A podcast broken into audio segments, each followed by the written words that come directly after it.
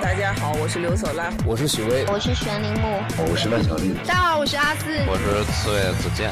欢迎你们收听，您正在收听的是，欢迎大家收听，欢迎收听西高地电台，西高地电台，西高地电台，西高地电台，西高地电台，西高地电台。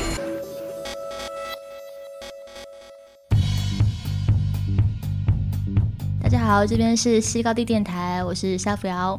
嗯，这边是低处生活的第三期，然后这期的话，现场的话，除了我之外，还有副主播阿迪。大家好，我是阿迪。呃，然后这期的嘉宾是来自上海的 Vita。哎，我要怎么介绍你来着？你自己自我介绍吧。啊，大家好，我是 Vita。有什么区别吗？不是，怎么突然让我自己介绍自己了？因为我也不知道怎么介绍你。不负责任，不下结论，只提问题，用音乐的角度重新看待世界。大家好，这里是西高地电台。我们成立之初的口号是“失败者联盟”，鲁瑟的人生指南。虽然经历了休息重启，但让我们一起不忘初心啊！我们今天就是 Vita 刚在我的空间里面刚做了一个行为表演，他前两年一直在做这个事情，所以他给我的印象一直都是就是一个行为创作者。那你刚刚问我说我要怎么介绍你，我又突然懵了。就是在行为创作者之前，你你好像还有四年的调查记者。我主持人主持人，哎哎，我发言一下啊，嗯，哎，我先描述一下我刚才的就进来的感官嘛，因为你要讲他的一些介绍，好吧？主持人用很仇恨的眼神看着我说：“你不是说好让我主持吗？你怎么又打断了？是这意思吧？”嗯，请讲，请讲，请讲。好嘞，那我们描述一下我们现在的空间啊。我们现在又在夜岩，是不是？这广告给你打的好不好？一般啦。还不乐意？你要描述一下现场，你看这么好的灯光。对对对对对。然后呢，我们刚刚在，我们现在又在夜岩，又是驱车一个小时来录节目的。然后因为这个民宿老板他可能生意因为疫情的关系不太好。所以它的外面的空间已经不能够待了，我们一定要在里面的一个房间里面，在一个吊床房啊，在录播课。然后他煞有介事的打开了好几个灯光，就感觉我们现在一个 KTV 对吧？一个什么小灯小灯球转起来是吧？左边可以画条龙，墙上呢写着“不要停”三个字。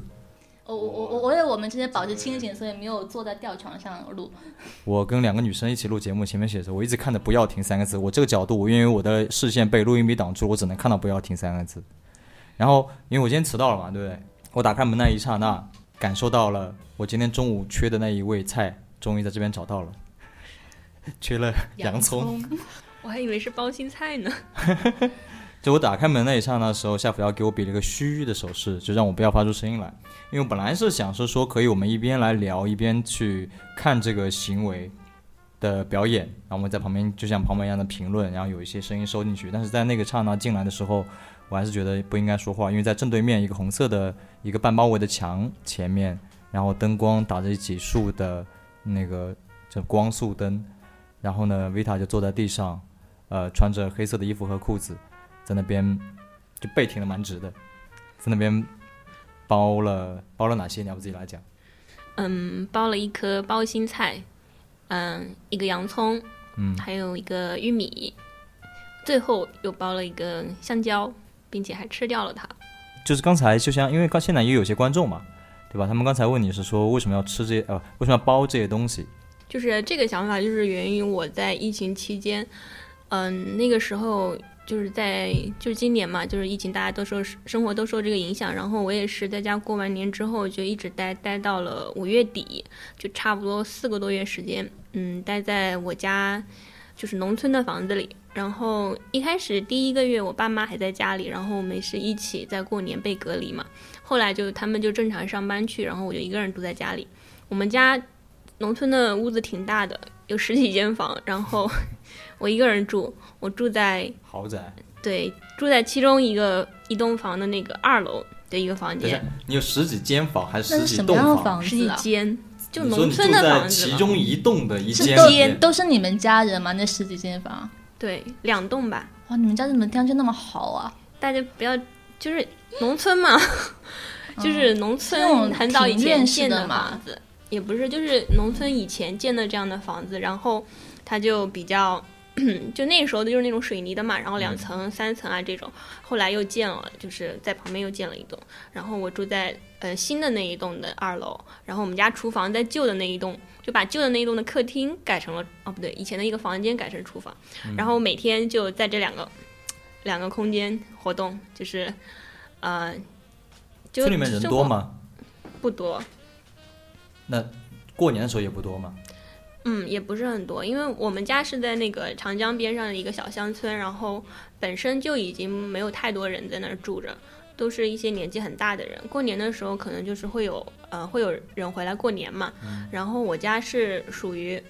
就是我家那个那个那块地是比较跟其他的邻居就是隔得比较远，不是那种连着的连着的连着在一起的，然后就比较孤立。然后听看人家嗯，的描述，我家的那块地，我没有这样的措辞的，可以把我家加个前缀。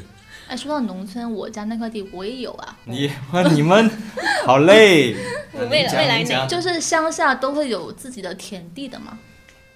未来哪一天可能就没了。嗯，也是。然后就是，那我继续回答刚才那个问题，为什么要用白用这个包心菜？然后那段时间我就就是后面三个月多，我就一个人住在家里。我们家已经没有种地了嘛，因为我爸妈在就城里面打工，然后每天就会有邻居给我送菜，然后包括我奶奶啊、我外婆，每天都会给我送菜，不一样的。就那个吃菜，你知道吗？但是就是很季节性的，就是你到了什么季节就是吃什么菜，不是说像城市一样，你去菜市场就是每天买各种各样的菜。然后我记得一开始春天到了哈，是奶奶种的吗？对，有些是奶奶种的，外婆种的，还有邻居种的。因为嗯那个时候农村只有老人家了，老人家种的菜其实都吃不完，所以我有时候早上起来会看到有人把菜放在我的门口，然后他田们螺姑娘，对也没有人跟我说谁，然后过了一会儿，可能有个邻居过来跟我说一下谁谁谁放了，或者我奶奶跟我说，因为他们也不会写字啊或什么，他就放那儿。然后记得一开始吃莴笋，起床啦，包心菜送上门啦。对，一开始是吃莴笋，吃吃吃吃了一个多月吧，一两个月，然后后面开始 就每天都有莴笋，我一个人在家，每天家里至少有五六根莴笋，我根本吃不完。嗯，然后他们每次给我送菜的时候都说：“哎呀，就最后了，就剩那么几根了。”然后明天又送过来。我说：“不是说最后了，怎么感觉吃了一个礼拜还没吃完？” 在后面就开始吃包心菜，又吃了一个礼拜。不是也不止，现在还有包心菜呢。就我随便出门一趟，然后去邻居的菜园逛一下，我就看有个爷爷奶奶，他们两个就是邻居啊，他们在种菜什么的，然后我就拍他们嘛，因为我平时也喜欢拍东西，拍着拍着他们就说：“你拿两颗包心菜回去吧。” 然后我觉得很不好意思，感觉我是来要菜似的，其实我就是去拍，但是我们那儿就我是说你的证据已经在我手上了，把包心菜交出来。对他们特别热情，如果我不要，他们可能还觉得你好像嫌弃似的，我就拿回去。然后那段时间就是包心菜，就是你们知道包心菜吗？那种圆的，嗯，就每个地方对包心菜的那个那个名字的定义好像不太一样啊。我们那边叫包菜，对我们那儿的包菜就是那种圆的，真的是包了一层又一层的。然后，嗯，然后我就其实一般来说不就是切一下嘛，切碎了，然后切成小片儿的，然后炒嘛。嗯，我不太喜欢切，我就喜欢撕，慢慢撕。然后我一个人在家的时候，我就一边听听 BBC，一边听疫情，然后一边撕。就那个阶段就，就有一天忽然觉得，嗯，感觉就好像在做一场冥想一样。嗯，就以前我觉得，就日常生活里面，就是很多的行为特别有冥想的感觉。就比如说洗澡，我每天会，我每天都要洗澡，然后呢，我会特别喜欢自己洗澡那段时光，因为我就可以很放松，然后你去不太喜欢别人给你洗澡的那段时光，因为你说我也没有特别喜欢没有没有自己给这个机会自己洗澡的那段时哎，你。说撕包心菜，我讲了撕玫瑰，爱我吗？不爱我吗？爱我吗？你满脑子都是这种情情爱爱的事情。你这是少女吗？是是是，了不起。嗯，好电视剧 情节的感觉。然后当时就觉得，忽然觉得，哎，撕包心菜这个过程，它其实挺漫漫长的，就是撕着撕到后面又觉得有点急，但是又想把它撕完那种感觉。所以你为什么不切呢？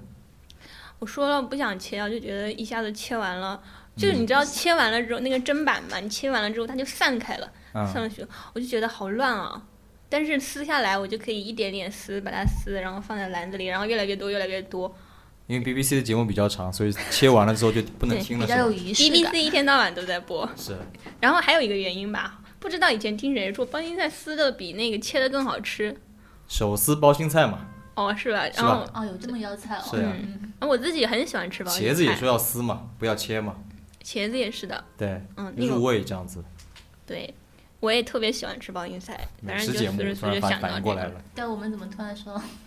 对，啊，回过来，然后，然后就当时就想好了，就是要用包心菜这个东西，我就突然想啊，我要做这样一个行为。后来夏福要刚好找我嘛，嗯然后我就觉得，嗯，也刚好也可以去做一个这样的行为。嗯，嗯其实我当时找你的时候，我是想着大家都自我隔离了三四个月了，然后可以做一场就对外连接这样一个主题。但是你当时又跟我说你不想做连接，就这几年的行为好像都嗯偏内向了，就没有以前互动性那么强了。嗯，对的，结果他做了一个有结界的行为。对他今天做的行为就很内向，就都没有互动，没有任何互动。当然我说的互动是那种物理上的互动，但你刚刚说到那个现场气氛上的互动，我觉得那个挺好的。我之前没有想过这点。气氛很好啊，就是我推门进来，然后我后来不是转身坐在你的客厅的沙发上嘛，然后我听到你空间里面的风铃在叮叮当当响，然后看到那个窗户上面的窗帘在飘起来了，嗯，然后因为呃 Vita 在做的那个行为的时候有放一个视频，那个视频里面呃听起来像是后期加了很多的环境音，不是对，那个那个视频也是我在家拍的，啊，就是我在家那段时间，我是经常会拍一些视频，因为我自己也在拍一些纪录片。然后，但是那个视频不是为了记录，嗯、怎么讲？是我记录自己，嗯的一种状态吧。就这几年我一直在拍我自己，经常都是拍那种长镜头。然后那个视频大概是有一天我就躺在床上，就是你知道疫情期间其实它并不是总是这么平静的状态。就撕包心菜这个是一个，呃，它像一个碎片。就是你在生活的某一个时刻，你突然觉得啊，撕包心菜这件事其实很有形式，很很有仪仪式感。对我忽然很想把它放大，就是那一刻的平静。但并不是说我二十四小时每时每刻都是那样的。其实你的心情是在波动的，我觉得每个人都是。然后就最开始的时候，那一个月大家都是很焦虑嘛，其实我也是那样子。然后那个时候我也觉得创作不进去，然后我会找一些别的方式来缓解自己，就是。当时跟身边朋友聊也是，就大家会想要去加入这个事情，就是疫情发生了，好像觉得自己需要在场去做点什么，然后什么都做不了。对，然后或者因为是你会觉得你不在场，好像是做错了什么。对，然后我当时、因为我以前是做记者的嘛，然后所以我当时我记得二十三号封城的时候，嗯，我当时就跟我的一个朋友说啊，我好，我就是产生了第一次产生这种念头，我觉得很后悔自己辞职了。我觉得如果我不辞职，我就可以在现场了。然后当时那些人对，还有一个采访对象跟我说，特意发信息跟我说啊，我觉得你应该去报道啊，继续做记者啊。然后我就觉得确实挺挺内疚那种感觉。嗯，我我在疫情期间就一开始的时候，大年一过嘛，我家里也因为疫情出了点事，就我妈她可能她就是发烧了，然后烧得很严重，然后当时就马上送她去医院检查，就是那个时候已经比较严重了，就马上说要让她隔离，但我也很担心她就真的是，但是又不确定，因为那个那个状态下，就是所有人只要有发烧或什么的，就先把它当做一个疑似病例嘛，嗯，但是我又很担心他如果去那个隔离病医院啊，然后会会被感染，着这是？什么时候？嗯，就是大年初二、初三的样子。感觉是最恐慌的一一恐慌的时候段时间。对，然后带他去医院，最后就决定把他带回家去治疗，就是带回家去观察吧，一边吃药，然后一边吊打点滴，然后等了大概三四天，慢慢等他退烧才安下心来。然后等他结束之后，其实那个中间已经开始有媒体跟我约稿嘛，就是让我帮忙做一些远程采访。然后我就我妈好了之后，我就马上就开始做采访。我觉得这个事情本身它是一个行动，就是它是一个很具体的行动，也让我在接触这个事件中的人，包括就是在武汉那边的人，所以所以你采访了些什么样的人？就是一些，嗯、比如说志愿者，就是些司机啊，在武汉他们自己自发组成的这种司机团队，然后接送医院的医生、护士和病人啊这种，然后还有一些护士，还有一些病人和病人家属，嗯，都挺多的。所以在疫情期间，你是以记者的身份参与到这个事件里面对去了。第一个月吧，主要是以这个身份。就是我如果将心比心的来想的话，如果那个时候我家里面人有这样子的担心，然后同时我又去做这些采访的话，其实把他们的，因为做记者你会有很有同理心嘛，你会把他们的故事去设身处地的去感受，那么也就相当于是很多人在搜报道的时候都会控制不住情绪，会把大家的压力转移到自己身上，会去共鸣。那你做记者的时候，相当于是身边有一个，然后周围又有一大圈的信息过来，你是如何与这些信息去相处的呢？其实也挺奇怪的。我觉得我当我以记者的身份去做的时候，就是我反而会更冷静一些。就是在如果我什么都不做的话，我会觉得特别恐慌，就像你说的内疚，无力。对，而且无力。你觉得你没有参与进去，然后你又觉得你自己什么都做不了。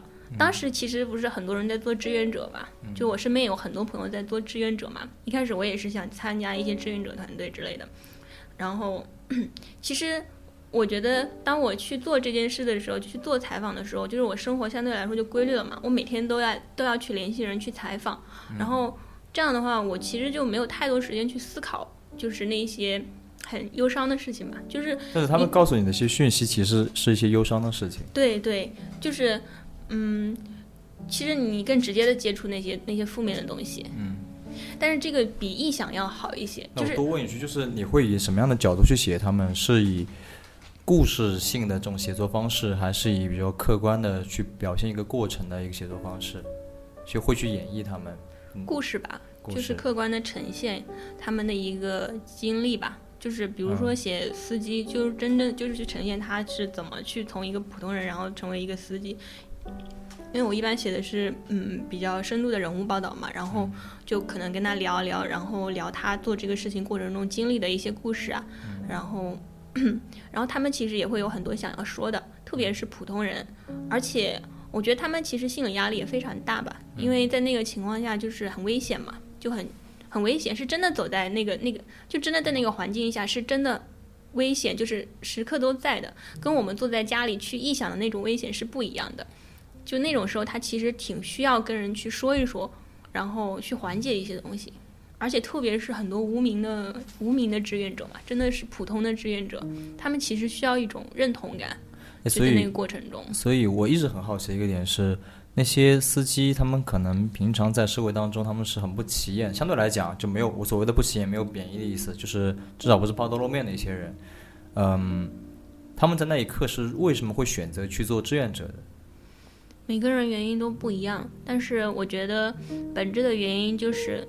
人性里面有一些善良的东西，嗯，就包括疫情间，我自己也在思考，如果说这个过程中，除了就是除了医生和护士，是我们真的觉得是我真心觉得很想感谢的人之外，我觉得那些普通的人，就是那些真的很普通人，仅仅因为一份善意而去而去做出行动的人，我觉得他们是真的是帮助了很多人去走过这个难关。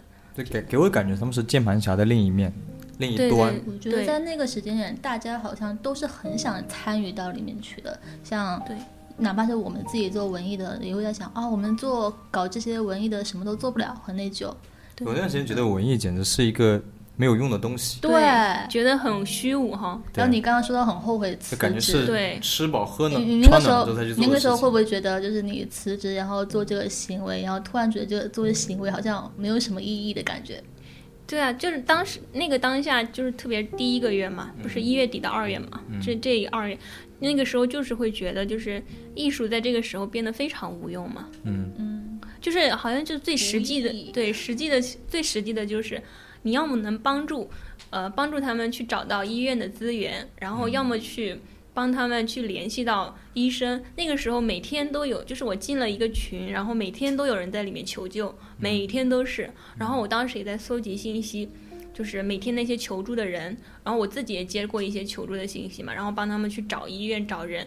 就那个当下，就是我觉得大家就像凝成了一股神嘛，那个神不是谁组织起来的，就是自发形成的。所以我觉得这种力量是挺。就是我也想不到的，就在前期的时候都是这样。我在前期，我记得前一个月吧，我什么书都看不进去的感觉，就看到一半就会很烦。但是好像是突然有一天，第二个月开始，就有一天我突然很想看诗了，或者说看一些画，就会觉得啊，那个渴望治愈的那种心情又回来了。然后那个时候我就在想，是不是艺术这种东西就是。呃每次灾难过后或者说事后的东西，然后在事情发生的时候，艺术是真的起不了作用的，只能够到事后很久很久以后才能够有这样的参与作用。我觉得这不光，我觉得怎么讲，不是说艺术在那个时候不对，我们其实多少有点心理负担了。就是在那个、那个期间，我们哪怕想在最简单想在朋友圈分享一首歌，我们都有点不好意思。对啊对啊，但是这其实这种心态很正常，但也不对。嗯，这个可能是我不知道什么原因造成的。那你想，比如说，举个例子，战争的时候不能唱反战歌曲吗？就好像大家都在哭，然后你突然这个问题不是不是不是，比如说你战争的时候，鲍勃迪伦没有唱反战歌曲嘛，他肯定要照唱。那他们说，那你去有本事你去打仗，你为什么唱反战歌曲？好像是我们的心态自己扭曲掉了。这个问题，我当时也跟朋友聊过，道德感。就是这种，嗯、你觉得好，就是当大家都处在一种焦虑中的时候，你去平静，你去开心，好像是一件错的事儿。我当时艺术它不是平静和开心啊，它有时候，比如说像疫情当中的时候，很多的明星他们呃能做的可能就写个歌，对呀、但是每一首歌，当然有里面有些歌确实有点狗啊，但是还是有好的东西的嘛。但是那个时候，好像无论你做什么样的，嗯，跟艺术相关的艺术家做任何跟艺术相关的事情，包括歌手，都是会被别人去去去喷的事情。那所以我才说，这是不是一个嗯比较不合理的一个态度？而在刚才说的，在战争当中，我们去唱反战歌曲，它好像又是一个很合理、很很合理的一个情况。那我们想象一下，如果在我们所处的环境，虽然我们当然都希望不是这样的，我们所处的环境有一天发生了战争，那些歌手他们该怎么办？他们能不能出来唱反战歌曲？他们如果出来唱反战歌曲了，就像 Bob Dylan 一样唱反战歌曲了，会不会被键盘侠来骂？我觉得多半是会的。那是错的吗？我觉得可能不是错的。不是，肯定这个东西不能由键盘侠来决定。其实这个里面就是一个其实一个本质的问题，就是，嗯，你在不在乎别人怎么看你？就是我们发朋友圈担心的是朋友圈里的那些人会怎么看你这个举动。嗯，但是如果说你朋友圈一个人都没有，你分享一首歌，你会担心被人骂吗？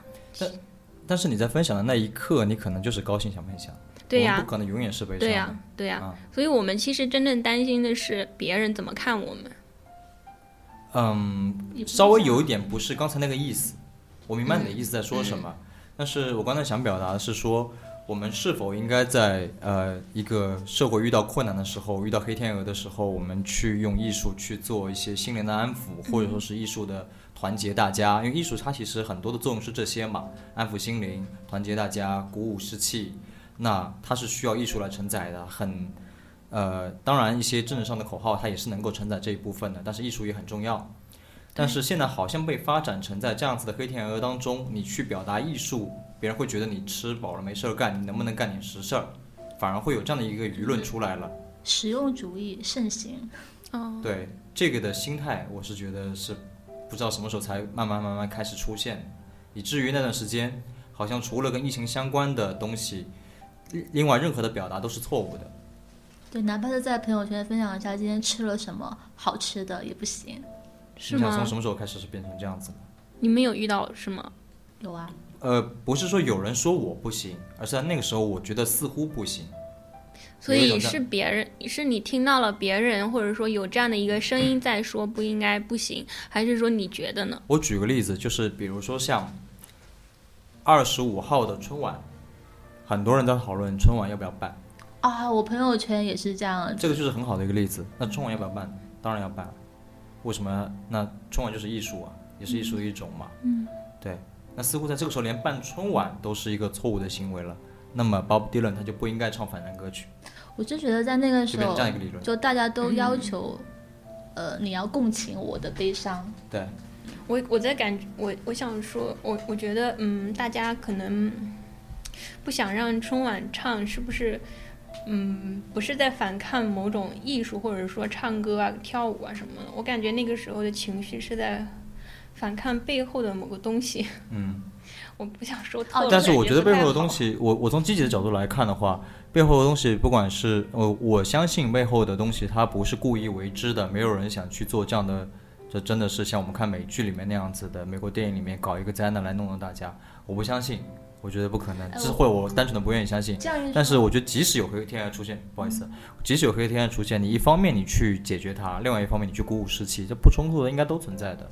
为什么不不变得不能存在了。那这样的时候，我就想到那个时候，那个澳大利亚不是刚好发生那个火灾嘛？是，然后发发生完之后，那个他们国家那个市区那边还在放烟花，当时也是起了很大的歧义。我觉得这个是不是你你说不该放春晚这样同相同的意思？这个不是完全一样的一个事情，因为首先澳大利亚的火灾，它的它是常有的事情，而且森林大火本来就是森林的自己的防御机制。嗯，然后呢，澳大利亚是我看到一些文章，它澳大利亚它的消防队不像我们这边的是一些偏公务员的消防队，它它大部分还是民兵组织。嗯，对，所以他们的救火力度就是没有那么大，所以就对他们来说，一个很习惯成自然的一个事件发生了，然后大家都是业余的去做的事情，那么能控制一点是一点，可能是一个心态跟我们还不太一样。我们以中国人这个立场跟我们对消防员的认知去带入到他们的一个社会环境当中了。当时是这样子，只有中国人才在说他们不好，他们自己没有觉得自己不好。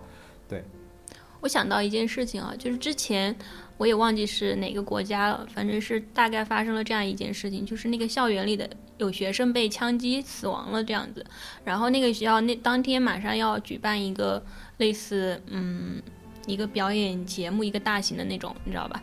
就是会有很多表演，算算是一个喜庆的日子，但是那天有人去世了。然后在那个在那个节目开场之前，那个校长先致辞，让所有的学生为那些死去的孩子默哀。嗯然后再继续表演。嗯他其实很好的做到了这种，嗯，让大家在庆祝自己的生活的同时，去关注别人的死亡和不幸。对就我觉得今年的这个事情是有点特别的。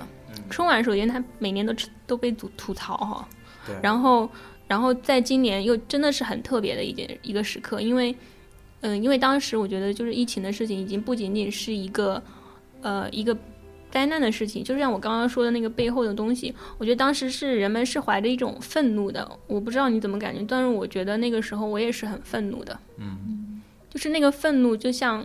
就大家应该都会有一种被欺骗了的感觉，不是说我们知道背后的真相是什么，但是事实我觉得在浮出来的某些东西上面是呈现是这样的，所以我感觉那个时候的人是有一种被愤怒占据了一个很大的一部分。然后另外我，为了节目不下架，我稍微圆回来一点。哦啊，我觉得大家在愤怒的这件事情，首先愤怒是对的，他肯定会愤怒的。但是呢，你愤怒这个对象是不是有一点一竿子打死所有人了？我觉得大家大家是这样子，比如愤怒这一群人，我把整个这个都愤怒了，但是这个里面也分的。那我觉得，呃，其实我们刚刚在聊的话题，我再拉回来，我们刚刚聊的话题是在灾难面前需不需要文艺？圆的好需，要啊，对，但是那段时间好像是不需要。对，所以我刚刚还想说第三点，嗯就是说你看到的这群人反对春晚的人，他们是怎样一群人？就像你说键盘侠，就像我们说网友，就像一件事情发生了，就是一个人怎样被人肉了，那样人肉他的那群人是谁？嗯就是网络时代就是非常复杂的，因为就是做媒体嘛，肯定也遇到过很多这种事情。就是一旦发生这种事，你会发现那些在键盘后的人，你可能都不知道他们是谁。但是你可能你身边一个理智的朋友，他会不会去做出这样的一个言论呢？可能也不一定。那这个你肯定也看过《乌合之众》嘛，对吧？嗯个人都不会的，群体才会嘛，对吧？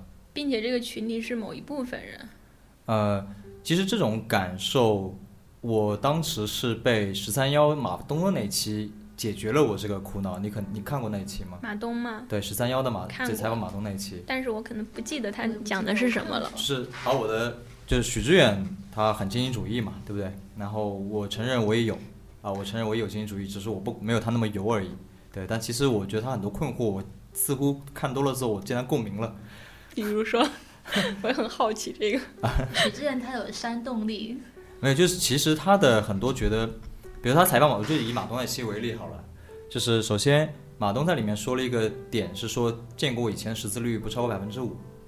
那么，因为他们聊这件事情的由头是许志远表达是他觉得在过去的，比如唐朝，他觉得是一个 golden age。我们呢也会觉得，比如说你喜欢音乐，也会觉得三十呃六十年代的美国是个 golden age，或者三十年代，比如说那个《午夜巴黎》那个电影，伍迪·艾伦的电影在讲这个东西。那马东的观点就是说，只是那个年代的不到百分之五的那些人，他们才有资格，他们才有能力去写东西，因为其他人不识字嘛，或者是写那个达官贵人之类的，或者是宫廷乐师、宫廷画家，那他们有能力做出这样的作品来，其实也就百分之五而已，其他九十五的人你没有听到他们的声音，然后你误以为那时候是 golden age。那现在这个百分之九十五的人，马东在里面是明智其实一直没有开化，因为徐志远说，为什么以前讨论过的事情还一再被讨论？不是讨论过了吗？因为我以前也这么认为的，为什么不讨论过了吗？怎么还要讨论？就像《奇葩说》里面一直在讨论一些好像讨论一百年的事情，对。但是，所以他觉得是，只不过现在的呃舆论，现在的社交媒体可以让每个人都说话了，然后呢，大家一旦上去就变成那因乌合之众的理论越来可以套上去了，所以只是他们能说话了。现在其实你回头去看留下来的东西，可能一百年后觉得现在是 golden age，说不定。所以这个当时让我觉得有点，呃，就是消除了我一点点的难过。对，我觉得好像很多东西都是要一遍遍的不停的去讨论，才能够达成共识，就是要加强那种共识感。就我跟你是在一起的，一遍遍的表态这样的态度，就是我们为什么要一遍遍的讨论同一个话题？对，因为一代代有新的人出生啊。对。对啊。呃，怎么觉得我们突然变成一个时政节目了？我们 在严肃的话题，对对，一直在评论时事。那么绕回来，绕回来，绕回来，就是所以那段时间你在呃老家，嗯。你是去，因为因为我比较自责，我没有去像你这么深度去参与这个事情，因为我家里面遇到一些状况，刚才节目以外聊了这个事情，嗯、你们都知道，对吧？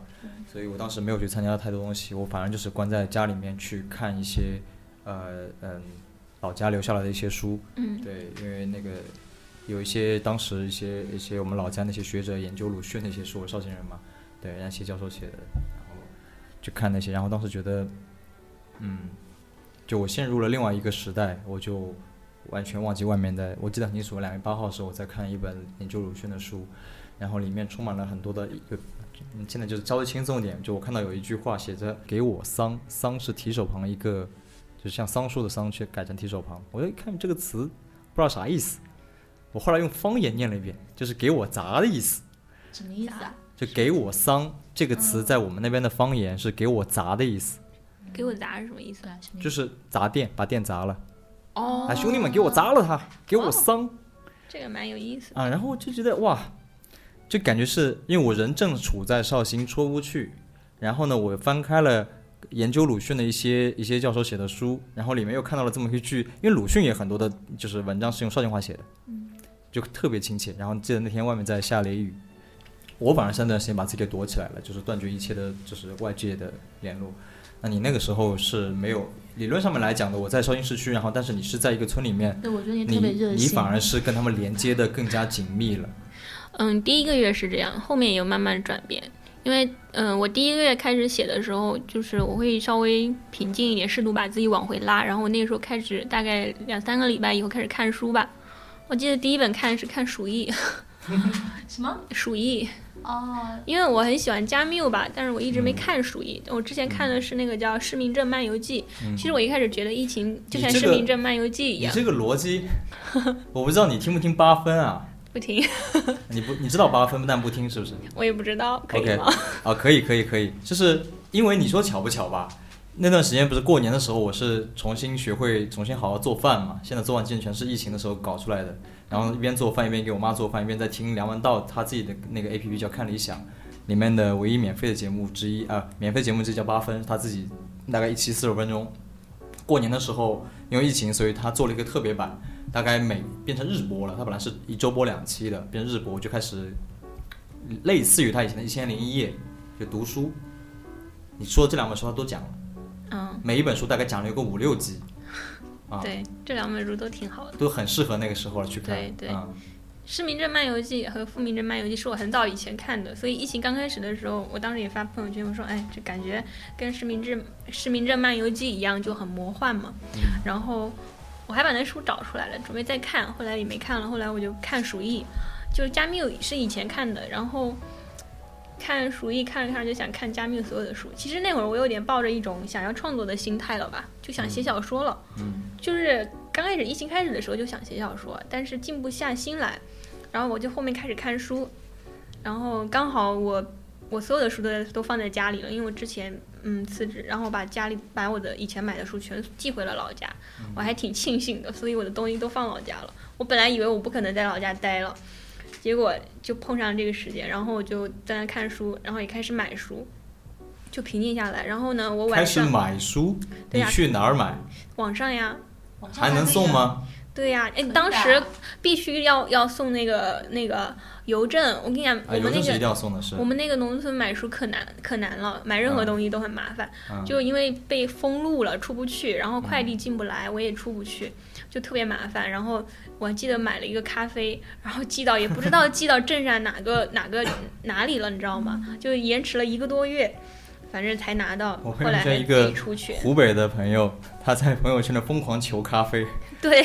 没有喝，没有办法喝了。对，在家，然后然后我开始看书，看书之后，我晚上基本就不看疫情信息了。嗯我，晚上不看手机，因为疫情信息你都写了，你不用看了，不是别人看都是你写的。不是也不是，情绪，就是不看了。。晚上看信息就看那个，因为我每天会关注那个人数，但是晚上如果看的话，我就睡不着。然后有一天晚上我就看了一下，就几个朋友在聊天，聊到了，我又开始看了几个新闻，看完了我就睡不着了。嗯，后来我就尽量晚上不去看，后来，后来再到第二个月三三月份的时候，我就看慢慢把自己拉回来，开始写东西，嗯就写一些诗啊之类的，因为之前也写嘛，但那段时间确实停了，就二月份的时候就开始写。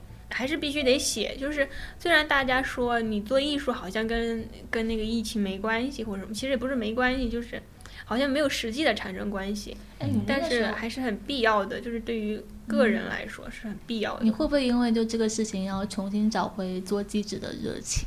记者吗？对，不会，嗯，就是因为一开始嗯是这样的，因为我也跟记者同行交流嘛，嗯，然后也看到各种同行在发朋友圈，你那时候在哪里做记者？可以先说一下吗？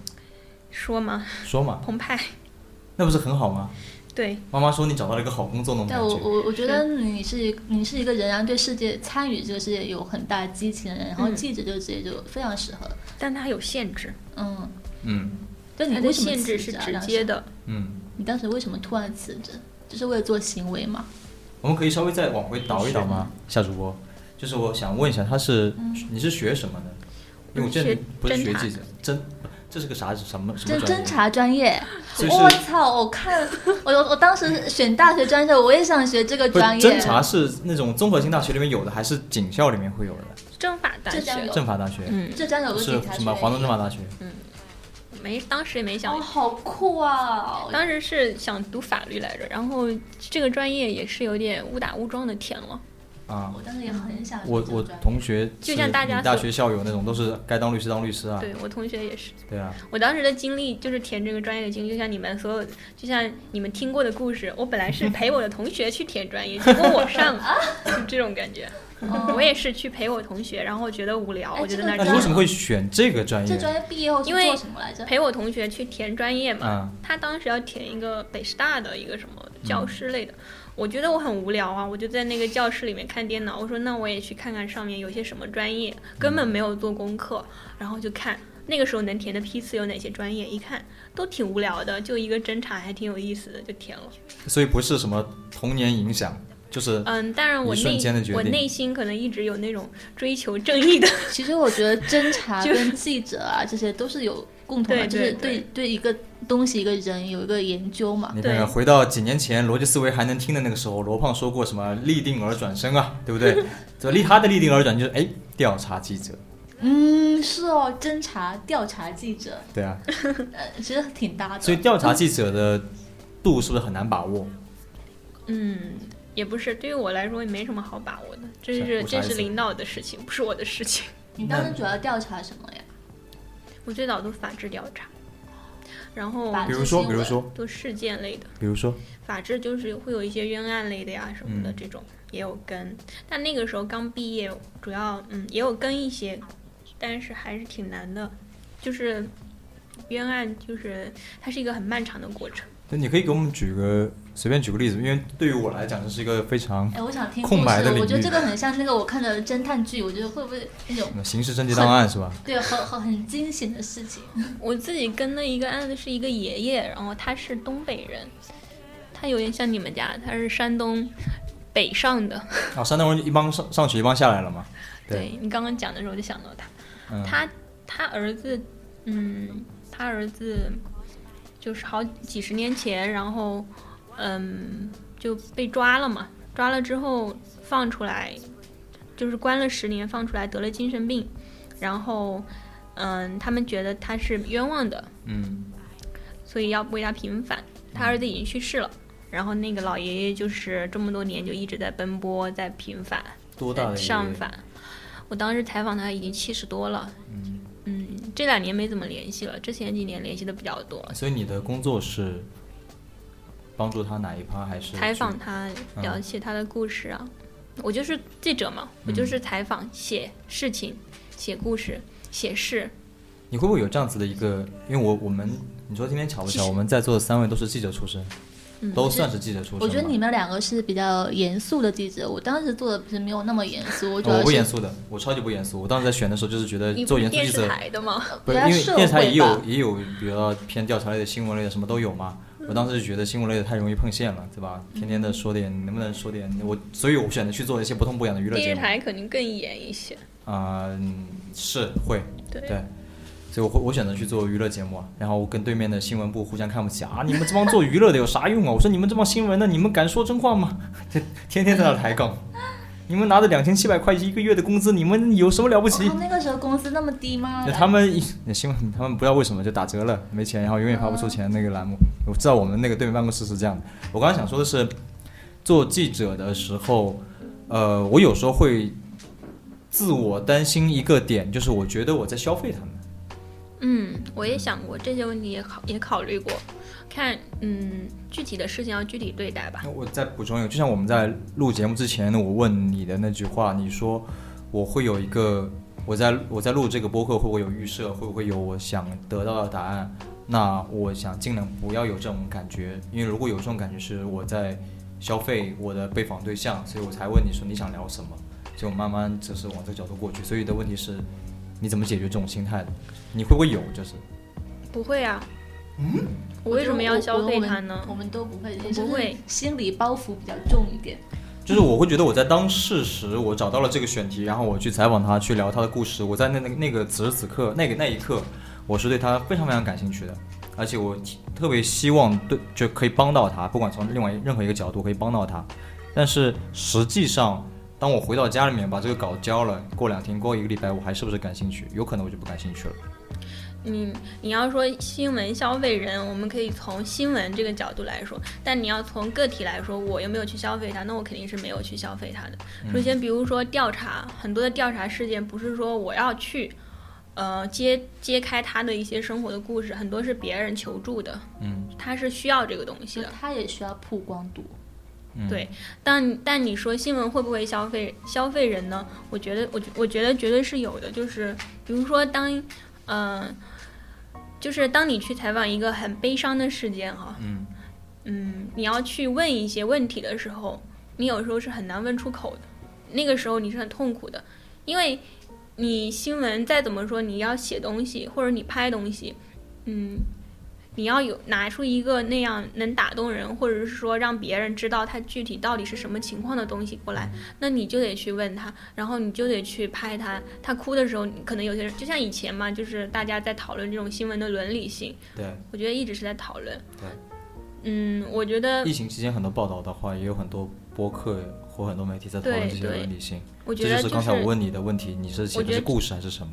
我写的是故事对，我觉得这个就是要看那个，嗯，采访者，就是采访者本人，他怀着一个怎样的心心态去做这件事情，以及在这个事情过程中，因为既然你做过记者，你肯定很了解，你在跟这些人打交道的过程中，每一步你要去怎么说话，呃，你去怎么呈现，我觉得你心里肯定是清楚的，就是你知道你是怀着一个怎样的心情再去跟他们采访，就是，嗯，比如说。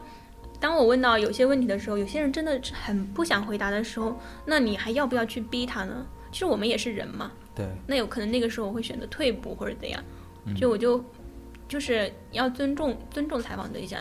但有时候你退一步了，可能那个打引号的节目效果就出不来。对，是这是一个悖论，但是我觉得，嗯，你如果退一步，有可能在别的地方你就会有其他的收获，是你想象不到的。而且我在上一期采访阿汤的时候也讲过一个小例子，就是他们在镜头以外跟我讲的实话，其实不是我表现出来的那些，他们也知道我想要什么答案，因为我们也是会带一些任务过去的。对，那时候我就会犹豫，呃，但是有在我能力范围之内，我会夹带他们的私货。这是我能做到的部分。嗯，就是这个话题挺职专业的，就是如果不是做这个行业的人很难理解，因为就像你你说到这个新闻消费人，在某种同就我们之前也讨论过，就是说。嗯，感觉新新闻在消费人的苦难或者什么的，嗯但同时反过来想，呃，记者又是被利用的对象，嗯，这是不可避我觉得免的呀。因为没有什么很多人找记者就是为了让他我觉得没有什么替他说被利用，话我觉得是对互相利用。对，也有说互相利用这种说法，所以说我觉得这个过程中就是最主要就是自己是怎么去衡量这个事情，你是怎么去做。但是我觉得最基本的就是要尊重采访对象，但是嗯、各行媒体不一样哦，就是我以前采访一个人的时候，那个人就接受我的采访，然后不愿意接受其他人采访，然后我当时就注意到。就他把我带到他的那个房间里跟他聊的时候，另外一群记者进来就直接敲门，敲门进来之后就赶紧冲进来，不顾我们俩正在聊天，然后拿着摄摄像头对着他说拍张照，然后五分钟不到走了。我操我当时超级震惊，他是什么记者啊？他应该是摄像吧，不是记者吧不？是这个是记者，就是是我是说，嗯就是不同的人在采访的时候有不同的方式，就是我觉得他们每个人自己会知道自己做的这件事这个行为对不对。这个往大了说，好像又是一个整个体系的一个问题，就是像很多的呃，举个例子，我这两天在帮一个一个品牌里面写文章的，其中一部分的工作室帮里面写文章的人，去告诉他该怎么样去写那些公众号啊，这这这这方面的东西嘛。然后呢，我感觉到他怀有很大的焦虑，觉得自己写不好。呃，这也体现。然后我我跟他我安慰他的方式是跟他去讲，我说其实，在每个媒体去写文章的那些人，冲到前面第一线的人，都是毕业两年左右的人。那你说这样毕业两年左右的人，他们很有可能是呃比较功利的，就像你刚刚说，冲进来录了就走，对吧？或者是一些很表面的东西，或者是被采访对象部分采访对象牵着鼻子走的东西，嗯，或者是他接到任务直接把那个答案拿走了，拿到了就走了的是这样的一个情况。那为什么是只有年轻的人才会去做这个事情？年纪大点的人为什么不去做？那这个也就是，我觉得再往下说就是记者的收入问题了。那好像就整个金融新闻业态了。之前讨论说，比如国外的记者六十岁了、七十岁了还扛着摄像机在拍，对，那我们的记者可能就二十多岁，然后三十多岁，然后再四十岁就没了那种感觉，对吧中国真的有媒体吗？啊，这个就太大了。反正反正我现在就是对以以从业对媒体是绝望了。是以从业经验经验来说的话，我们跑出去的一线记者都是刚毕业一两年的人。我大概毕业第三年还我就开始当责编了，我就不跑了。那你好快啊！不是这个行业的问题，然后，呃，就会发现下面去跑的人还是那些刚毕业一两年的人，他们写出来的东西还是非常的粗糙的东西，但是这样就够了，领导就觉得就够了，啊，那你相当于是比如说现在我们的呃能力或者是阅历，我们可能才能够做好那个采访，但是有可能那个收入已经让我们撑不住了，我们不能去跑一线了，因为收入不行，这是你刚刚说业态问题了。他会反过来会去说，于是才会有很多人去讨论刚才说的新闻的这些伦理性。然后我发现去讨论新闻伦理的那些播客都是非常非常资深的记者，哦，他们是有这个概念了，但他们也可能不在一线了。对，所以这个可能是长期存在的一个事情，那可能跟呃记者的这个职业教育有关了，变成大学教育有关了。其实我觉得新闻伦理是在做的时候就该讨论，而不是离开之后讨论。其实这些问题我以前跟我的同事们嗯也经常讨论。我觉得还是看人，我也很难说。我觉得是嗯看人，就是一个人是不是真的有这种悲悯情怀，不是说他都高尚。我觉得这是最基本的对人的尊重，然后这种想要去了解人，是真的把他们当做一个活生生的人再去聊的一个基本吧。嗯，这个就看个人了，真的要看个人。但是作为这个行业来讲的话，还是需要呃老师或者说或者或者说是你刚入职带你的老师傅去影响到你的。我比较感激的是，我刚入行的时候，我刚进电视台的时候，有一次的第一次的采访，其实也算是一个调查吧，算是比较民生类的东西，没有到你那个这么到法制的一个程度。然后跟我一起去的是个老的摄像，他从他的职业习惯来讲的话，他觉得我可能调查的有点多了，但是呢，他觉得我很有冲劲，一个年轻人，他就一直陪着我去那种。事后也是通过我们那个栏目制片人再转述给我，他觉得这个他不能够去干扰我，不能够去影响我，就是很功利的啊，你就这样就行了。但是另外一个，我当时还在实习的时候，那个摄像就说你为什么一分钟的东西你要拍一整天，我很累。这就是不同人对你的影响，皮了可能。非常皮了。就是你刚进入这个行业就很热爱，我你看，我直到现在还是这样子的。我觉得我现在做的事情，或者他做的事情，但你现在会比较克制一点吧？就克制不会不会指的是什么像最开始说一分钟要录很久。啊，那个当然经验不足也有原因啊，就是动动作慢。于是呢，当时在我们在开那个频道的会的时候，他们在表扬一些的，其实我不算，我那个后来的工作不算记者，算是编导嘛，对吧？他们会表扬在座另外一位编导说啊，他蛮不错的，手脚蛮快的。我当时我就忍不住怼了，为什么衡量一个编导的做片子的能力好和差是看他速度快和慢？效率，追求效率。对啊，点击率他嘛很 效率他他做片子周期很短就表示他很厉害嘛？这不是啊，对吧？我当时我刚入行的时候，我觉得我当时那个媒体环境，就是我当时所在的那个媒体环境还挺好的，嗯，那时候还还行吧是。什么时候红啊？海不是一直都还行一？四年，哦，一四年是还行啊，那个时候媒体都还可红海我现在没怎么看，现在现在不行了是吧？有段时间我会看是不行，，也挺好的。现在我不知道。我现在也出来我很少看新闻了。我其实一直都很少看新闻，你现在还接澎湃的活吗？不怎么接。因为我有看到你是说，你有一篇文章里面是讲说大家会好奇你的几大问题嘛，其中有一大是你还接一点就是写这种报道的活，嗯。是老东家那边的工作还会有一些接到。因为因为那边我之前做调查嘛，调查类的可能他们还是倾向于要有记者证去调查，而且确实是这样。但。记者证你不在那里面，你会过期的呀。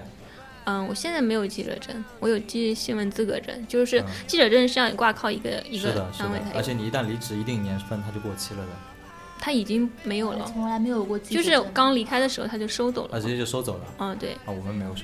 都做调查，你不嗯不可避免要涉及到官方这些，你如果没有记者证就不行。所以，呃，除非一些比较嗯软的题材吧。嗯，但我现在就是一般就是别的媒体找我在看，然后他们要写的东西，然后跟他们合作。你看你只有你没有记者证是吧？我那个时候我做我说了，我做的不是像你们一样严肃媒体嘛，我做是非常时尚的、文艺的。啊，我跟你讲，我很我很严谨的，我们嗯西高地电台啊，可是有广播电视制作许可证的，你又来炫耀了，你这个事情说了很多次了，真的吗？你上期节目也说了。啊。说过了吗？感觉终于回到电台正版。发行啊！如果你有兴趣进一步了解我们在你们日子里都在忙什么，或者对于节目有什么希望可以讨论的，可以添加我们的微信公众账号 Happy Highland，也就是 H I P P I E H I G H L A N D，或者关注我们的微博西高地电台。我会在节目播出之后，在这两处放上我们微信群的二维码，大家可以进群一起讨论。或者你也可以在网易云音乐、虾米、荔枝 FM、喜马拉雅、Podcast 和我们保持联系。我们下次 You 再见。